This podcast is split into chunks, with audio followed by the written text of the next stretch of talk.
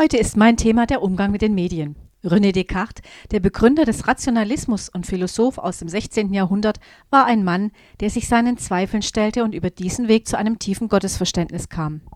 Bei ihm fand ich hilfreiche Schritte zum Umgang mit der ungeheuren Medienflut. Der erste Schritt war, niemals eine Sache für wahrzunehmen, ohne sie als solche genau zu kennen.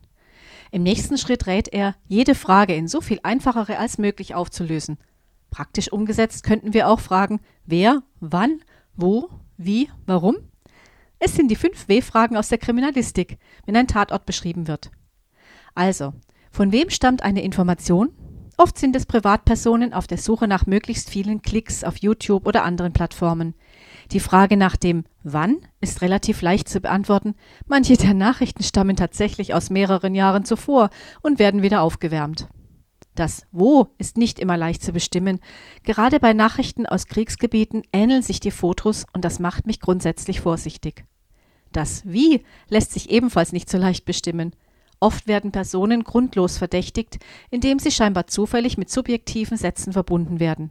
Erst ein paar Kapitel später stellt sich dann heraus, dass sie nur Randfiguren waren.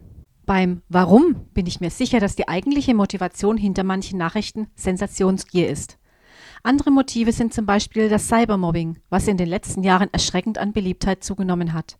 Diese feige Art, jemanden im Netz zu diskreditieren, wird leider sehr leicht gemacht und von den Tätern oft auch sehr leicht genommen. Seien wir doch vorsichtig mit dem, was wir voneinander glauben zu wissen und was wir über jemanden hören. Die direkte Form von Cybermobbing ist der Tratsch und die Verleumdung. Die Täter vergessen, dass schon im Buch der Sprüche davor gewarnt wird, seine Zunge zu hüten. Von der Zunge geht Leben oder Tod aus. Und wir sollen Leben aussprechen, und das heißt, andere Menschen zunächst anders, das heißt mit den Augen Jesu zu sehen. Bis gleich nach einer kleinen musikalischen Pause.